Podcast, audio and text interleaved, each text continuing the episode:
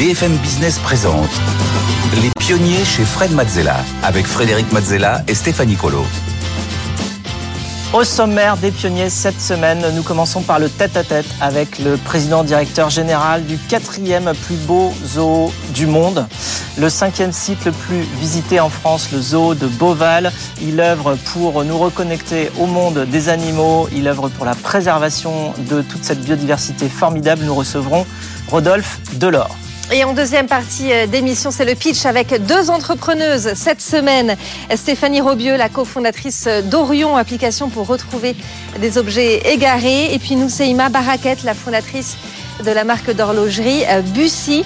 Enfin, en dernière partie d'émission, Fred répondra à vos questions, celles que vous nous avez envoyées via le site euh, de BFM Business sur la page des pionniers. Ce sera Fred vous répond. Et tout de suite, place au tête-à-tête avec Rodolphe Delors. Les pionniers chez Fred Mazzella, le tête-à-tête. Bienvenue dans le tête-à-tête. Aujourd'hui, je reçois Rodolphe Delors. Bonjour Rodolphe. Bonjour Frédéric. Alors, tu es euh, président directeur général du Zooparc de Beauval, classé dans le top 5 des euh, sites les plus visités en France, rien que ça. Euh, c'est le parc animalier préféré des Français, le zoo de tous les records, 2 millions de visiteurs par an, 37 000 animaux, 600 espèces, 45 hectares, un dôme géant, la plus grande volière d'Europe, un téléphérique à 42 mètres au-dessus des lions et des éléphants. Euh, tu es également président de l'association des parcs zoologiques et tu vas nous expliquer en quoi la mission des zoos aujourd'hui est multiple. Alors tu connais le principe de l'émission, on est là pour aller étudier derrière ton parcours, derrière tout ce que tu as accompli, eh bien tes émotions, euh, tes envies, tes apprentissages, tout ce que cette expérience a pu euh, t'apprendre et euh, que tu peux nous transmettre. Euh, on aura quelques interventions et illustrations de Stéphanie qui viendra mettre en, avant quelques aspects justement de ton parcours et de celui du, zoo. on va essayer de se mettre à, ta place et de comprendre comment tu fonctionnes. Alors c'est parti. une petite question extrêmement simple. Comment est venue ta passion pour les animaux? Eh bien, je suis né tout simplement au milieu des oiseaux. Maman avait plusieurs centaines d'oiseaux dans son appartement à Paris. Un jour, elle cherché un endroit pour installer ses oiseaux à la campagne, mais bien avant, je suis né au milieu de ces oiseaux et un jour, ma mère euh, m'a même euh, demandé si je pouvais aller dormir dans la chambre de ma sœur pour mettre des oiseaux dans ma chambre. D'accord. Tout simplement. Donc ma passion vient. Mais tu leur en as pas voulu aux non, oiseaux? non, non, au contraire. Tu, je, suis, je, je suis très reconnaissant. D'accord. Donc tu avais donc ta mère qui était passionnée de d'oiseaux. Ton père, il était Il était magicien. Magicien. Ouais, mes, mes parents viennent du showbiz. Moi, ma mère présentait des spectacles de musicaux, présentait Brassens, Brel et bien d'autres. Elle a fait le conservatoire de Paris. Et mon père était magi magicien sous le nom de Jacques Delors. Et tu as préféré donc euh, les animaux à la magie, quoique tu fais un peu de la magie aujourd'hui? Je fais peut-être un peu de magie, mais j'étais plus passionné par les animaux que par la prédigitation. Et à 16 ans, tu décides d'y aller vraiment à fond. Exactement. Euh, pour les animaux, raconte-nous ce, ce, ce, pas décisif. Eh bien, à 16 ans, j'ai tout simplement, euh, 16 ans et 2 mois, euh, arrêté mes études. J'ai arrêté mes études euh, parce que je, voilà, j'étais en échec scolaire. Je pouvais pas rester enfermé dans une case d'école et j'avais envie de faire quelque chose de ma vie tout de suite. J'avais envie de construire, j'avais envie de bâtir. Maman avait un petit parc d'oiseaux avec trois salariés, 40 000 visiteurs par an et on a décidé de transformer en parc zoologique et d'accueillir les premiers singes, les premiers féins et de devenir un, de devenir un centre de conservation de la biodiversité. Alors comment tu fais euh, ben, C'est bien de le décider, mais comment ça se passe concrètement? Enfin, je veux dire, vous étiez quand même pas nombreux, donc là vous vous regardez quand même dans le blanc des yeux avec ta maman, et euh, c'est parti quoi. Ma mère a eu courage finalement de me laisser arrêter mes, mes études. Euh, justement, je me souviens, j'avais dit à des copains d'école, euh, bah, je, vais, je, vais, arrêter mes études à 16 ans. Ils avaient dit à leurs parents, Rodolphe va arrêter ses études à 16 ans. Ben oui, bien sûr, il va arrêter ses études à 16 ans. Puis quand j'ai vraiment arrêté, ils se sont dit, mais qu'est-ce qu'il va devenir, le pauvre gamin? Et puis voilà, à force de, de travail, de, de passion, j'étais au départ maçon, menuisier, soudeur, soigneur animalier matin. Je construisais les installations des Ah, animaux l'après-midi. Je faisais tout. Euh, on avait très peu d'argent. Euh, il, fallait, il fallait plus de visiteurs pour pouvoir réinvestir, pour pouvoir installer mieux nos animaux. Et voilà, j'étais, je suis quelqu'un de passionné, passionné par les animaux, avant tout par le bien-être animal, par la conservation des espèces, mais passionné aussi par le développement de l'entreprise, le développement de Bovaille, par la construction. Euh, je suis, voilà, j'imagine les installations, j'y conçois, euh, et voilà, je, après j'exploite le parc et surtout, je, voilà, je fais rêver nos visiteurs.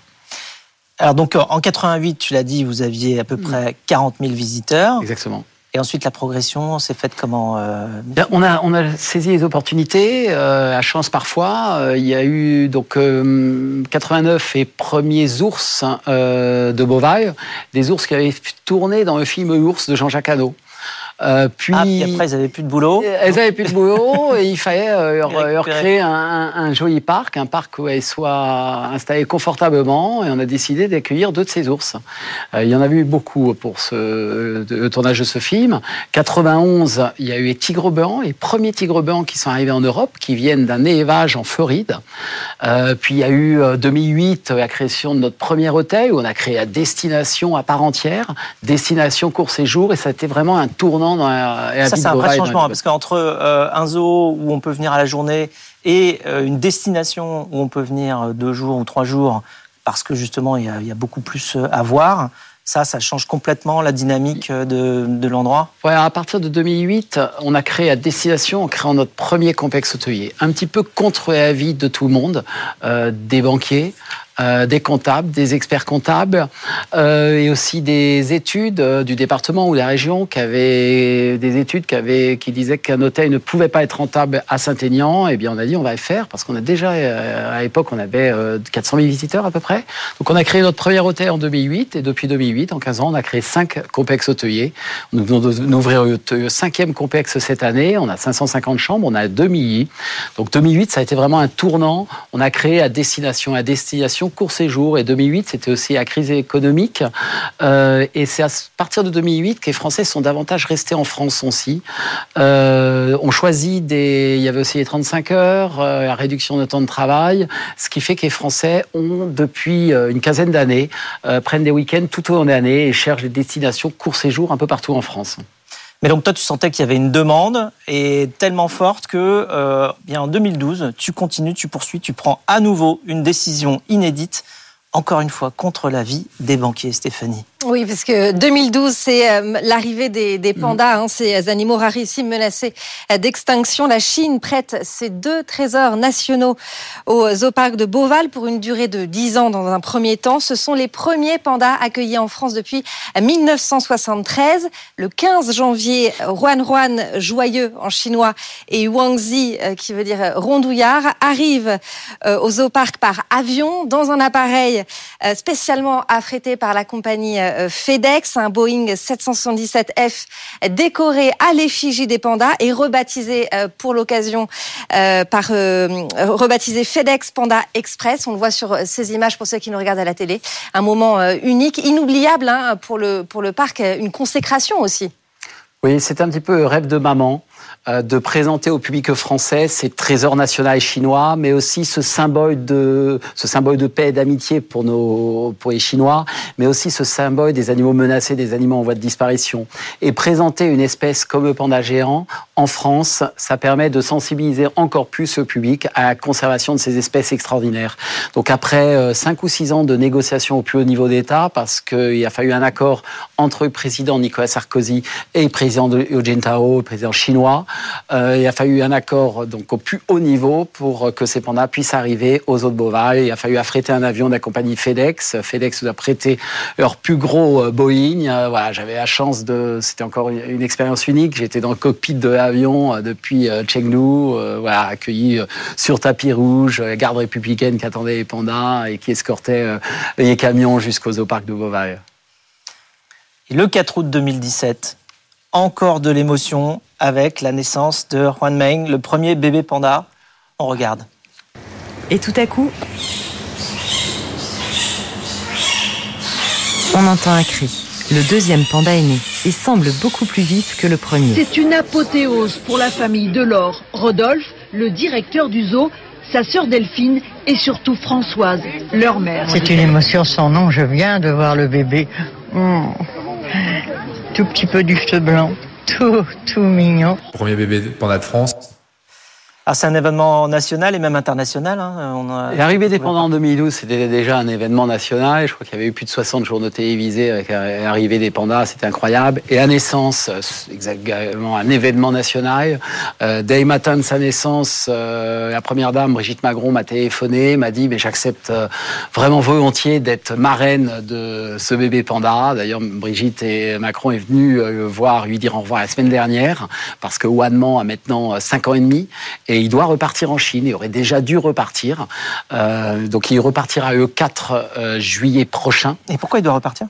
Il repartira parce que euh, c'est normal, nos animaux naissent, nos animaux euh, repartent dans le cadre de programmes d'élevage internationaux. Euh, ce qui nous importe le plus, c'est la conservation d'espèces, c'est la diversité génétique. Donc Wanman doit repartir pour pouvoir reproduire à Chengdu, au centre d'élevage et de recherche, avec une femelle qui n'ait aucun lien de parenté avec, avec lui. Et nous espérons que ces enfants pourront être réintroduits dans les forêts de Chine, dans Sichuan, parce qu'aujourd'hui, grâce à l'élevage, dans les centres d'élevage et euh, dans les parcs zoologiques, les pandas peuvent être réintroduits aujourd'hui dans des régions où il n'y a plus suffisamment de pandas en Chine. Donc on le voit avec les pandas là, mais c'est valable pour tous les animaux dans un zoo. C'est-à-dire que le patrimoine génétique et le, suivi hein, en fait des animaux, il est fait par quasiment tous les zoos de la planète euh, en même temps. Enfin, en tout cas, tu, tu sais où sont les euh, membres de la famille de tel ou tel animal que tu as au parc. Hein. Exactement, nous sommes extrêmement organisés. Euh, nous, avons des programmes d'élevage internationaux. Nous avons un logiciel qui nous permet de suivre la génétique de toutes les espèces. Donc nos animaux naissent et ils sont échangés à travers tous les parcs zoologiques d'Europe ou du monde entier pour assurer une diversité génétique. Et les parcs zoologiques sont ainsi les coffres-forts de la biodiversité. Et ensemble de nos animaux sont nés dans des parcs zoologiques européens ou du monde entier. Donc les animaux naissent euh, et partent ainsi dans d'autres parcs zoologiques.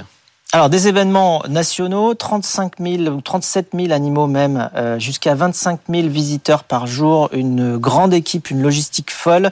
Euh, je crois que j'ai lu que les, les, les, 15 lamentins que vous avez mangent une tonne de salade par jour. Mais c'est quoi ça Ça donne une idée. Euh, les, les, pandas qu'on a vus à l'instant, ils sont très jolis, très gentils, enfin très gentils, mais en tout cas ils mangent 50 kilos de bambou par jour. Exactement. Un, un panda a deux activités. Il dort 12 heures par jour il mange 12 heures par jour. Voilà. il dort, il mange. Donc tout cela, puis euh, aussi évidemment des centaines de soigneurs, vétérinaires, des guides, des hôteliers, des restaurateurs, des jardiniers. Euh, alors, d'un point de vue organisation, comment tu fais pour gérer toute la diversité de ces talents et aussi également euh, la pression qui va avec Comment ça se passe une journée de, de Rodolphe Delors? Nous sommes avant tout passionnés c'est ce qui est important. Euh, nous avons 1500 collaborateurs, j'ai un certain nombre de cadres, j'ai 80 métiers différents. Euh, notre premier métier, ce sont les soigneurs animaliers, vétérinaires, biologistes, euh, chercheurs également. Nous avons de nombreux programmes de recherche scientifique, mais aussi euh, le personnel d'accueil, d'hôtellerie, de, de, restauration, mais aussi de services techniques. Enfin, c'est extrêmement large, mais avant tout, je suis quelqu'un de terrain, je suis toujours sur le terrain. Même avec une entreprise avec 1500 salariés, nous essayons de garder un esprit familial dans l'entreprise. Je suis assez proche de nos collaborateurs et surtout, la clé du succès, c'est d'avoir des équipes passionnées, des équipes qui s'investissent vraiment et qui ont euh, Boval en eux. Alors tu continues, tu t'arrêtes pas là, tu poursuis d'autres grands projets fous, on va dire, donc des grands spectacles, euh, l'Odyssée des lions de mer, mais aussi euh, les Maîtres des airs, le spectacle d'oiseaux qui est unique au monde, peut-être bien Oui, oui c'est euh, plus important. Ce sont des animations pédagogiques où euh, nous avons la chance d'avoir euh, plusieurs centaines ou milliers de personnes assis au même endroit qui ont occasion, occasion de découvrir, d'être émerveillés par ces animaux extraordinaires et d'en apprendre plus sur, sur la conservation de ces espèces, la conservation de la biodiversité. Tu installes ensuite une télécabine de 800 mètres au-dessus du parc, à 42 mètres de haut en 2019. Euh, en 2020, tu inaugures un dôme équatorial de 8000 mètres carrés unique en Europe, après trois années de travail acharné. Un mois avant le premier confinement, euh, oui, avons ouvert. C'est juste à temps. Euh, en 2023, tu inaugures la plus grande volière d'Europe, 2 hectares et 35 mètres de haut, alors moi j'ai retenu aussi 15 tonnes de filets hein, voilà, au-dessus. Mhm. Donc c'est, voilà, on, ne se rend pas bien compte euh, avant de l'avoir vu sur place, mais c'est absolument gigantesque. Euh, quel est l'objectif de tous ces grands projets? L'objectif, c'est de créer des milieux de vie pour nos animaux, pour que nos animaux soient heureux dans des environnements que l'on recrée. Euh, c'est de mélanger des espèces, des espèces qui puissent cohabiter entre elles. Par exemple, dans un dôme, euh, nos visiteurs font le tour de l'équateur en commençant par Amazonie, euh, Afrique équatoriale Indonésie, à Malaisie, pour montrer que l'équateur et les forêts tropicales sont fragiles et sont présentés ensemble des oiseaux, des mammifères, des amphibiens, des, des poissons, des reptiles, euh, dont on recrée des milieux de vie. Euh, pour également sensibiliser le public à la conservation de la biodiversité, à la conservation de ces espèces, et aussi, et bien sûr, faire rêver euh, notre public le temps d'un week-end. Euh, c'est à travers l'émotion qu'on peut apprendre à conserver ces espèces extraordinaires. Et le parc zoologique, c'est souvent le premier voyage pour les enfants, parfois souvent urbains, déconnectés du monde sauvage. Donc c'est en visitant nos établissements, à travers l'émotion, qu'on peut les apprendre à protéger ces espèces. Donc l'émotion, c'est une des missions du zoo, c'est clairement affiché. Quelles sont les autres missions du zoo euh Il y a quatre ou cinq grandes missions euh, concernant les parcs zoologiques. Euh, L'éducation du public à travers l'émotion, que procure euh, à travers lorsque ces familles, ces enfants viennent découvrir les amantins et pandas, euh, apprendre ainsi à les protéger à travers cette, cette, cette émotion que l'on procure. Les parcs zoologiques sont aussi des conservatoires d'espèces, des conservatoires génétiques. Euh, nos animaux sont tous nés en parc zoologique. Nous sommes un peu, et, en quelque sorte, les coffres-forts de la biodiversité. Les parcs zoologiques sont également des lieux de recherche scientifique, toujours au profit de la conservation, d'en apprendre plus sur ces espèces, comment mieux les protéger dans le milieu naturel. Et les parcs zoologiques sont aussi parmi les premiers financeurs de la conservation in situ. Tous unis, euh, les parcs zoologiques du monde entier euh, financent pour plus de 350 à 400 millions de dollars chaque année de programmes de conservation sur le terrain. Nous, par exemple, nous avons 20 personnes au Congo. Nous gérons, nous avons repris un centre de conservation et de recherche de 3500 hectares au Congo, un centre de conservation, de recherche, d'éducation auprès de la population locale et là-bas également des missions de conservation partout sur la planète, justement, Stéphanie. Effectivement, en 2009, vous créez Boval Nature, une association à but non lucratif reconnue d'utilité euh, publique. Elle soutient 12 programmes de recherche, 56 programmes de conservation pour préserver la, biodiversité, les écosystèmes qui s'effondrent, les animaux menacés d'extinction, la déforestation. Depuis 2020, le Zooparc s'engage à verser 1% de son chiffre d'affaires euh, chaque année à l'association et des actions sont menées dans le monde entier, comme la réintroduction des condors dans les Andes, la protection du tamarin pinché en Colombie euh, et du chimpanzé sauvage en République du Congo, vous en avez parlé, la réintroduction de gorilles nés à Boval au Gabon ou encore euh, le suivi et la, protection, des euh, orang-outans en Malaisie. Les visiteurs peuvent aussi parrainer les animaux de, de Boval. Le euh, panda Wandoudou est la filleule de Kylian Mbappé et à l'heure actuelle, c'est le panda roux Inès qui est le plus parrainé. Oui, tout à fait. Le petit pandarou, qui est euh, un animal absolument euh, extraordinaire, euh, attire vraiment l'attention du public le premier animal parrainé. En effet, donc Bovaille euh, finance une partie de Bovaille Nature. Bovaille Nature, c'est 3 millions 300 000 euros cette année en 2023 qui vont directement sur le terrain. Nous sommes financés donc par le Zooparc de Bovaille, comme je viens de dire, mais aussi par des particuliers qui peuvent parrainer un animal et cet argent va sur le terrain.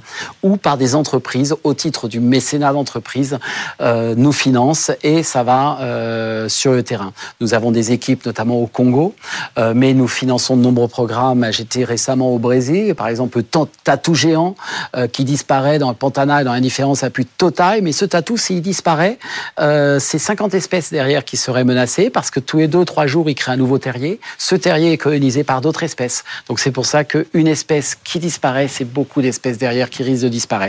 Et beaucoup de programmes de conservation sont financés par des privés et par des parcs zoologiques.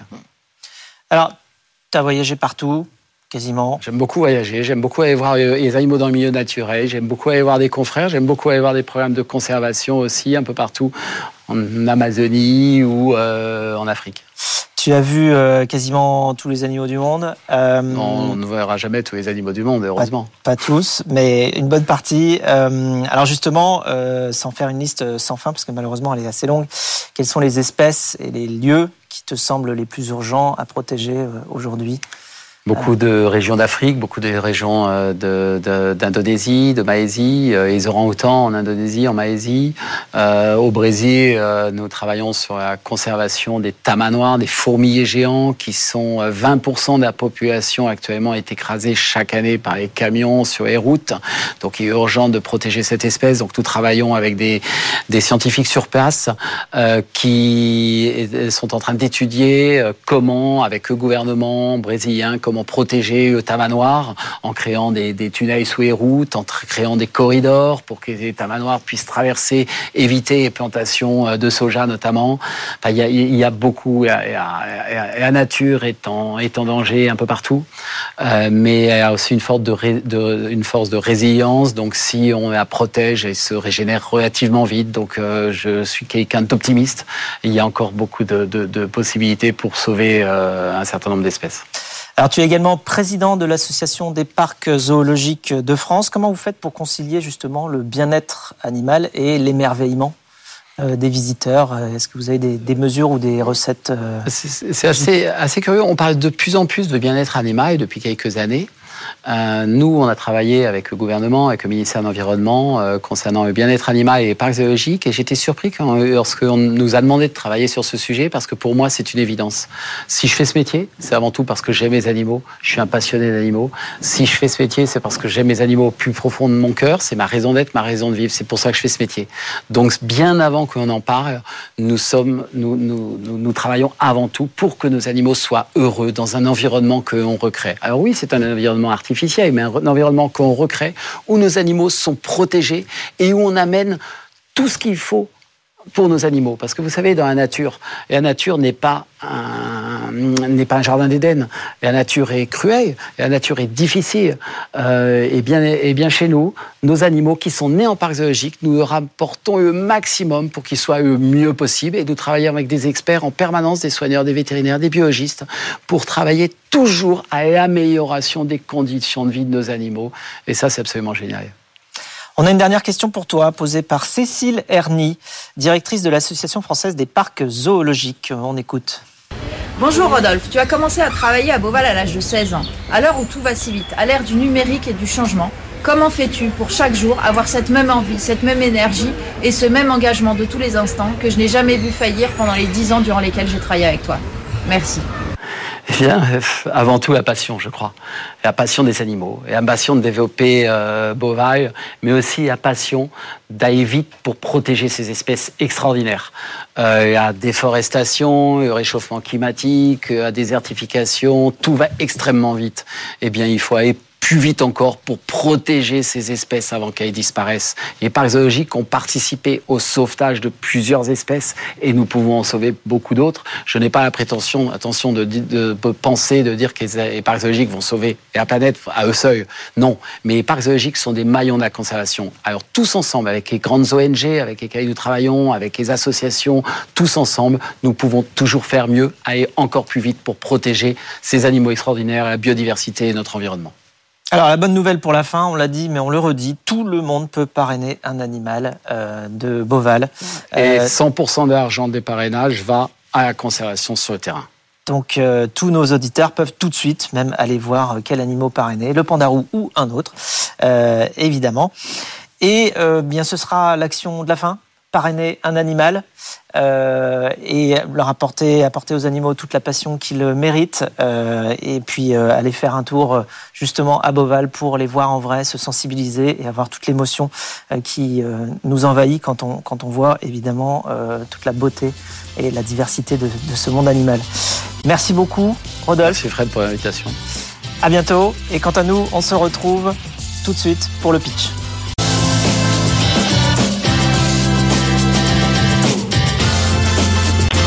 BFM Business présente Les pionniers chez Fred Mazzella avec Frédéric Mazzella et Stéphanie Colo. Les pionniers, on continue avec le pitch. Euh, Aujourd'hui en plateau avec Stéphanie, nous recevons Maya Noël, directrice générale de France Digital. Bonjour, Bonjour Maya. Bonjour, euh, chaque semaine, vous le savez, on reçoit des pitchers, des start-upers, des gens qui créent des activités et qui viennent nous euh, les présenter.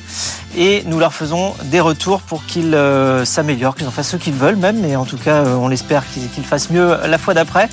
Et euh, pour cela, vous savez que eh bien, vous tous, vous pouvez venir candidater, vous pouvez venir pitcher. Pour cela, rien de plus simple, vous pouvez scanner le QR code qui s'affiche sur votre écran ou bien tout simplement aller sur le site de l'émission Les Pionniers sur BFM Business. Les pionniers chez Fred Mazzella. Le pitch. Commence tout de suite avec notre première pitcheuse du jour. Il s'agit de Stéphanie Robieux. Bonjour Stéphanie. Bonjour. Euh, Soyez la bienvenue. Alors vous êtes la cofondatrice et présidente d'Orion, une application pour euh, retrouver des objets égarés. Je vous rappelle les règles. Vous avez une minute trente pour pitcher devant Maya et Fred. Suivront des questions et des conseils aussi. Mais d'abord c'est à vous. Top chrono. Bonjour, donc je suis Stéphanie, cofondatrice et présidente de Orion. Et chez Orion, on développe une application mobile pour personnes déficientes visuelles pour les aider à retrouver, localiser et identifier en instantané les objets présents dans leur environnement à partir de la seule caméra de leur smartphone et grâce à des algorithmes d'intelligence artificielle. L'idée, elle est née il y a trois ans, euh, lors d'une rencontre avec une dame aveugle, Christine, suite à laquelle mon associé Thomas et moi-même avons mis trois observations en parallèle.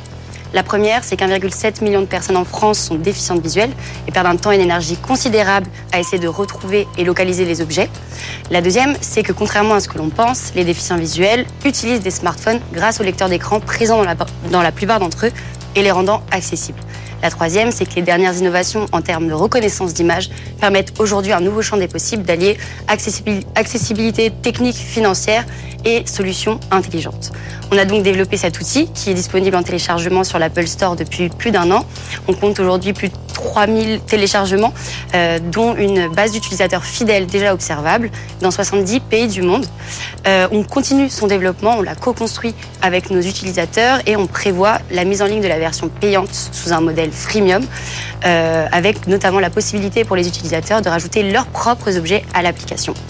Enfin, on essaie de développer un maximum de collaboration business avec des secteurs comme l'hôtellerie ou euh, la grande distribution, puisqu'on est convaincu qu'Orion permettra aussi de rendre de, nouveaux, de nombreux lieux pardon, beaucoup plus accessibles aux personnes malvoyantes et aveugles. Merci beaucoup Stéphanie Robieux pour, pour Orion. Euh, Fred, on commence avec tes questions pour Stéphanie. Est-ce que vous savez reconnaître tous quels objets vous savez reconnaître? Alors non, du fait que notre algorithme d'intelligence artificielle nécessite euh, qu'on lui fournisse des centaines de photos d'un objet dans n'importe quelle situation, dans n'importe quel environnement, pour pouvoir lui apprendre à reconnaître ce qu'est une bouteille ou un trousseau de clés, on est aujourd'hui encore limité et il n'y a qu'une centaine d'objets du quotidien qui sont reconnaissables par Orion, dont les Est-ce qu'il faut le principaux. prendre en photo d'abord? Alors non, euh, c'est un algorithme qui a appris, qui a été entraîné à reconnaître des objets génériques pour l'instant. Maintenant, notre objectif, c'est que plus tard, chaque personne puisse rajouter son propre objet dans l'application Orion et qu'ensuite une intelligence artificielle un peu différente soit en capacité de retrouver un objet bien précis, son trousseau de clés de, bien précis dans l'environnement, euh, simplement après avoir pris quelques photos de l'objet. Donc le seul truc qu'il faut pas perdre, c'est le téléphone. Quoi. Exactement, Parce que si on Siri. plus, euh, On peut dire 10 Siri euh, et on retrouve son téléphone facilement. Euh, donc, euh, comment vous comptez vous faire connaître? Parce que vous avez 3000 utilisateurs en une année, c'est bien, j'ai envie de dire, mais bon, euh, pour Ouais. une appli qui s'adresse à toutes les personnes qui peuvent avoir des difficultés euh, de, à à voir, euh, je pense qu'il y en a plus que 3000. Oui. Euh, en France, largement, il y en a plutôt. euh, Alors Plusieurs jusqu'à maintenant, on a fait exprès de, enfin on a on a volontairement, on est resté discret volontairement, euh, puisqu'on souhaitait maîtriser notre base. bah là, c'est raté, hein, parce qu'en passant dans les pionniers On maintenant, maintenant à- tout le monde va être au courant. hein. à un peu plus parler de nous, mais c'est vrai que euh, typiquement, on a des canaux qu'on n'a pas encore activés. Les professionnels de santé, on a encore très peu parlé de nous euh, dans les réseaux. Euh, et qui euh, sont internationaux, hein, les réseaux de professionnels de santé, les réseaux d'associations. Il y a des bouches à oreille qui peuvent être très très euh, forts. Donc ces canaux-là, on les a pas encore euh, exploités à 100%, et en plus on est resté en francophonie euh, à 100% pour le coup. Donc on souhaite communiquer un peu plus à l'international et diffuser aussi dans les médias, se faire connaître en notoriété de cette manière-là. Et le prix de l'application que vous envisagez, hein, vous dites que vous comptez Ouais. le rendre payant, ce sera combien? Alors a priori ce sera quelques euros par mois. Euh, donc en mode freemium avec un mois d'essai gratuit. Donc ce sera sûrement 5,99 euros par mois, avec une possibilité euh, de faire un achat à l'année, même sur plusieurs années, euh, et ce sera très probablement remboursable en partie par les MDPH, donc les maisons départementales pour le handicap, puisque c'est un outil de compensation du handicap. Donc l'objectif, c'est que ça reste quand même le plus accessible financièrement pour nos utilisateurs finaux, une fois que ce sera entièrement développé. Ah, juste un petit détail, parce que j'ai pas, pas utilisé l'appli, mais donc quand on scanne, Ouais. quand il trouve par exemple les clés, ça fait Il vous bip dit, bip. il vous dit exactement. il vous Ah, dit, elles sont là, elles sont là. L'objet a été trouvé. Il se trouve à environ 3 mètres de vous. Ouais. Et il y a une indication. C'est chaud froid bip. quoi. Après Voilà. c'est, c'est ça. Il y a des bips qui donnent une indication de direction. Donc vous savez quand vous éloignez en termes de direction. Et euh, il y a des vibrations qui donnent des indications en termes de distance par rapport à l'objet. Et lorsque l'objet est à portée de main, puisque vous avez suivi les indications sonores Chaud, et chaud, chaud. euh, on à vous dit gauche. objet à portée de main. euh, euh, voilà. Ouais, Vous d'accord. avez atteint Ok. votre objectif. Vous pourrez la tester. Elle est, elle est disponible sur l'Apple Store. Maya, on passe à tes, euh, à tes remarques sur le pitch de Stéphanie. Euh, moi, j'ai trouvé le pitch de Stéphanie très bien, très dynamique. Il nous a tout de suite. euh, je trouve que la présentation, en tout cas de l'application et son utilisation, est très très claire. Euh, ensuite, par, le potentiel de marché, donc tu disais 1,7 million de malvoyants. En France, En- de en déficience visuelle. Et euh, 253 déficience visuelle, ça veut dire ça, ça marche aussi pour les aveugles, par exemple, si tu. euh, Ah oui, oui. En fait, justement, notre, notre cible, c'est les malvoyants, modérés, sévères, et les personnes aveugles. Les personnes malvoyantes ont tendance à utiliser leur téléphone sans forcément lecteur d'écran, euh, simplement en le rapprochant de, euh, leurs yeux. Euh, mais les personnes aveugles, grâce au lecteur d'écran dont je parlais euh, plus tôt, peuvent aujourd'hui utiliser les smartphones et sont formés à le- leur utilisation. En fait, c'est simplement, vous allez dans les réglages, vous pouvez l'activer, mais je vous conseille pas sur votre smartphone. C'est des manipulations qu'ils apprennent à faire, qui permettent ensuite de lire et sélectionner très facilement tout ce qui se passe sur leur smartphone. C'est ce qui leur permet de passer des appels, de naviguer aussi sur Internet sur leur smartphone grâce à ces lecteurs d'écran. Donc oui, les aveugles euh, sont compris dans la cible et dans le monde, c'est 253 millions de personnes potentiellement et c'est un chiffre qui va tripler d'ici 2050 d'après l'OMS. Donc il faut se dépêcher, s'empresser de télécharger Orion. Qu'est-ce qui va tripler le, chi- le chiffre, le nombre de Oui, personnes pourquoi il va tripler? Il y a... euh, par rapport au vieillissement de la population et à la surexposition aux écrans. Et pourquoi faut se dépêcher? Elle sera toujours là l'appli. Elle sera toujours là, mais euh, avant que vous perdiez la est, est disponible sur quel, euh, sur quel smartphone? Enfin, sur tous les téléphones? Alors, pour l'instant, elle est disponible que sur l'Apple Store parce qu'il a, il a fallu faire un choix dans le développement technique euh, de l'outil. Mais euh, clairement, on compte le développer aussi pour- sur Android parce qu'on a beaucoup de demandes et de gens qui sont déçus de ne pas pouvoir euh, y avoir encore accès. Mais aujourd'hui, une majorité des personnes déficientes visuelles euh, sont encouragées à prendre un iPhone. Euh, je fais pas de la pub pour Apple là, mais c'est simplement que les iPhones sont particulièrement accessibles. Le lecteur d'écran en question marche très bien et il y a tout un tas de fonctionnalités qui sont pensées spécialement pour les déficients visuels. Donc c'est pour ça qu'on a fait ce choix-là aussi dans un premier temps. Super clair. Euh, et donc sinon, euh, j'ai trouvé ton pitch très bien, avec un, un très bon débit, beaucoup de dynamisme, très très clair. Euh, J'espère que la prochaine fois que tu viendras, on aura des métriques encore plus intéressants. Effectivement, qu'on passera de 3000 à des millions C'est vrai d'utilisateurs. qu'on est encore au début, mais euh, merci pour votre accueil en tout cas. Bon, on suivra Merci en tout cas votre, votre évolution, Stéphanie. Merci beaucoup, Stéphanie Robieux. Je rappelle que vous êtes la cofondatrice et la présidente d'Orion. On accueille euh, tout de suite notre deuxième euh, pitcheuse du jour, euh, Baraket. Euh, bonjour Nousseima, vous êtes la fondatrice de la marque d'horlogerie Bussy. Vous avez une minute trente pour pitcher devant Fred et Maya. Suivront des questions et des conseils. Mais d'abord, c'est à vous, top chrono. Poétiser le temps. L'aventure commence dans ma région d'origine, la Franche-Comté, qui est également le berceau de l'horlogerie française. Je suis passionnée par les mots et passionnée par les montres. Bussy, c'est la rencontre entre l'horlogerie et la poésie. Bussy, c'est également plus de trois ans de recherche et développement avec des artisans de ma région pour concevoir de A à Z une montre fabriquée et sourcée avec des matériaux de qualité. Par exemple, notre mouvement est entièrement fabriqué dans le bassin jurassien. Bussy, c'est aussi des co-créations avec des artistes que j'invite à poétiser le temps en personnalisant nos bracelets de montre. Par exemple, au- aujourd'hui, je porte Quand on a le temps, on a la liberté. Bussy, c'est aussi un réseau de distribution, car depuis un an, j'ai lancé euh, cette première édition euh, de 300 montres numérotées, que vous pouvez retrouver sur rendez-vous dans mon showroom à Paris et également au printemps Haussmann, bientôt à Deauville et dans une boutique qui s'appelle Utinam à Besançon. Donc l'univers Bussy, c'est une boîte imaginée comme un livre que l'on peut ranger dans sa bibliothèque. À l'intérieur, vous retrouvez un recueil de poèmes sur le temps, votre montre automatique unisexe et numérotée, ainsi que son bracelet poétique. Vous l'avez compris, ma mission est de valoriser l'artisanat français, nos savoir-faire, afin de rendre notre temps plus poétique. Alors si vous recherchez un cadeau unique ou personnalisable en cadeau pour vos collaborateurs, n'hésitez pas à me contacter via mon site bussyparis.com. Merci beaucoup, euh, Nousseima Baraket pour euh, Bussy. Euh, Fred, on commence avec tes questions. Poétiser le temps, c'est beau. Euh, c'est magique. Alors, J'ai d'abord une question pourquoi aller jusqu'à, d'un point de vue, euh, j'ai envie de dire, juste développer le concept, pourquoi aller jusqu'à aussi faire le cadran de la montre et pas seulement proposer des bracelets qui marcheraient sur d'autres montres et que l'on peut personnaliser avec la poésie? Si c'est le but, on pourrait le faire avec d'autres montres, pas forcément euh, une montre Bussy. Alors pourquoi aller jusqu'à aussi faire la montre? Parce qu'on ne peut pas écrire sur la montre pour le coup. Non. On écrit sur le bracelet. Exactement. Bon. Après, bon, étant donné que je suis née dans le berceau de l'horlogerie, que les usines se situent à 20 minutes de chez mes parents. Justement, faut faire un partenariat. Il faut aller les voir et leur dire bah, je Bien. vous écoule des montres, mais vous, enfin, Justement, l'obje- l'objectif aussi que j'ai à travers Bussy, c'est de travailler avec des artisans de ma région pour relocaliser une partie de la filière horlogère en France. Par exemple, je travaille avec la dernière usine qui fabrique encore des aiguilles en France. Et c'est euh, ma volonté aussi de pas travailler uniquement avec la manufacture de bracelets à Besançon, mais aussi avec d'autres partenaires. euh, qui, enfin, ça permet de, de- de dynamiser le, le tissu local. Et vous pourriez avoir euh, un partenaire qui, lui, euh, fait les boîtiers, qui fait tout, Oui. et à qui vous proposez simplement de vous spécialiser dans la personnalisation des bracelets. À ce moment-là, vous, vous pourrez proposer de la personnalisation de bracelets à plusieurs, euh, plusieurs constructeurs. Oui, je comprends le point. Après, moi, j'aime les challenges et je préfère travailler dans la globalité de Ah oui, l'expérience. Quand on crée une société, de toute façon, les challenges, euh, qu'on les aime ou qu'on les aime pas, on les Ils aura. sont là, ils sont présents. Euh, et, et même si on croit qu'on va en avoir peu, on en aura beaucoup. Donc là, peut-être peut-être vous en mettez juste euh, trois fois trop. Après, c'est vrai que dans le cadran, moi, je l'ai pas dit parce que bon, c'est un pitch d'une minute trente et il faut aussi sélectionner. On a travaillé le cadran pour qu'il fasse écho à la feuille de papier.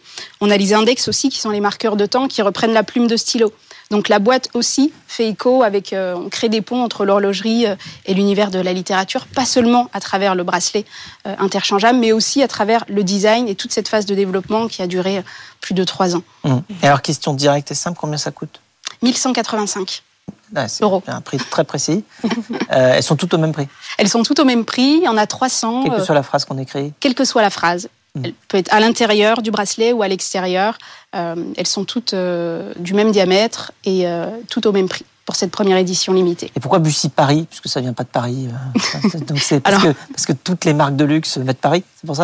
Alors moi, ça fait sept ans maintenant que Paris c'est devenu ma ville d'adoption, mais c'est vrai que voilà toute la partie design et, et se fait ici à Paris. Et Bussy Paris, parce que Bussy, sais pas si vous, vous avez fait euh, référence à Saint-Germain-des-Prés, qui est le quartier littéraire artistique avec la rue de Bussy. Mhm. Donc il y a un peu de Paris, un peu de Franche-Comté aussi euh, dans Bussy. Ça aurait pu être Bussy-Franche-Comté. Bussy-Franche-Comté, oui. Je pense que dans la mode, ça marche un peu moins. Enfin, si, si la vérité, c'est de vendre à une public internationale, je pense que Paris, un c'est peu, un plus bon choix. peut-être un peu plus évocateur. Mais on a écrit au dos mouvement jurassien. Donc on a quand même euh, l'inscription du Jura. Bussy Jura. Peut-être que. Ouais, Peut-être à creuser. Ça peut marcher, à creuser. Maya, on passe à tes observations sur le pitch de Nousseima. Alors d'ailleurs, je, suis- je suis très contente parce que c'est quand même la deuxième fondatrice de la journée. C'est vrai. On a deux femmes sur deux entrepreneurs, c'est quand même pas mal. Et pour son pitch, euh, bah, je trouve qu'en plus de tout ça, vous avez été toutes les deux très fortes aujourd'hui. Euh, bah, t'es es arrivée tout de suite avec ta posture, ton histoire, euh, euh, une belle histoire. Enfin, c'est- c'est très poétique et c'est très marketé, mais c'est aussi euh, tout ce que tu apportes comme valeur, notamment à travers ta, ta montre. C'est tout un univers. Donc euh, là-dessus, tu as été, euh, je pense, très très forte. Euh, c'est vrai que j'aurais aimé moi aussi connaître le prix dès le départ, mais bon, après, il faut peut-être cacher ça au début pour vendre un peu de rêve. Euh, non, j'ai trouvé ça très clair, j'ai compris ton projet, euh, on sait maintenant où l'acheter, enfin tout était dit, Euh, c'était très très clair, de, l'intro jusqu'à la conclusion, donc j'ai rien à, redire sur la forme. Et donc, pourquoi est-ce que tu as fait le choix de faire une édition limitée de 300 pièces? C'est quoi l'idée derrière et c'est quoi tes plans pour la suite? Alors une édition limitée parce que vraiment c'est la série euh, inaugurale et euh, j'ai voulu proposer euh, vraiment un modèle qui soit exclusivement pour les premiers contributeurs et ambassadrices et ambassadeurs. C'était un modèle, je me suis lancée à travers un Kickstarter, donc c'est des précommandes, c'est des personnes qui ont suivi tout le processus de développement et qui ont ensuite euh, précommandé la montre. Et c'est vrai que pour la suite, actuellement, bah, je, souhaite euh, poursuivre le développement euh, et la commercialisation de cette collection. Donc il reste encore quelques montres si jamais vous avez des idées euh, de cadeaux et euh, continuer à développer euh, d'autres designs avec euh, d'autres d'autres gammes, toujours dans l'horlogerie, toujours en- avec cette volonté de, de de poétiser le temps, de travailler avec nos artisans et avec des artistes aussi. Et, pardon. Et, et Vas-y, aujourd'hui, tes clients sont français uniquement ou tu as déjà des clients Alors j'expédie à travers mon site euh, partout dans le monde, donc j'ai des clients aux États-Unis, en Indonésie, vraiment dans euh, dans le monde entier. Et comment t'es venue l'idée de, de créer Bussy? Bah alors, c'est parti d'un challenge. Moi, auparavant, quand j'étais salariée, j'avais une, une montre euh, qui avait une valeur sentimentale, mais j'avais pas forcément trouvé de modèle qui me plaisait. Et un jour, euh, alors qu'elle arrêtait pas de, de tomber, le fermoir ne tenait plus, euh, ma responsable l'a ramassé, a tendu la main et m'a dit bah, Noussaïma, si tu trouves pas de modèle qui te plaît, euh, crée ta marque de montre. quoi. C'est parti d'un challenge, j'ai commencé à me renseigner, j'ai découvert un peu plus le, le marché de l'horlogerie et je me suis lancée. Ça a mis un peu plus de temps que dans mon BP initial, mais on y est. C'était pas une blague. a C'est pas une blague, non. Non, c'était pas une... ça se trouve, C'était c'était peut-être une une blague. blague, mais elle a comme un vrai défi. Et c'est pas mal. On aime les défis quand on est entrepreneur. Merci beaucoup, euh, Nousseima. Barakel. Je rappelle que vous êtes la fondatrice de la marque d'horlogerie euh, Bussy. Maya, on te retrouve dans une euh, prochaine émission des pionniers. Et si vous aussi, vous voulez venir pitcher devant Fred et, Maya, bah, c'est très simple. Rendez-vous sur le site de BFM Business, la page des pionniers. Vous, aviez, vous avez aussi l'adresse mail lespionniers at bfmbusiness.fr et puis le QR code qui s'affiche sur votre écran.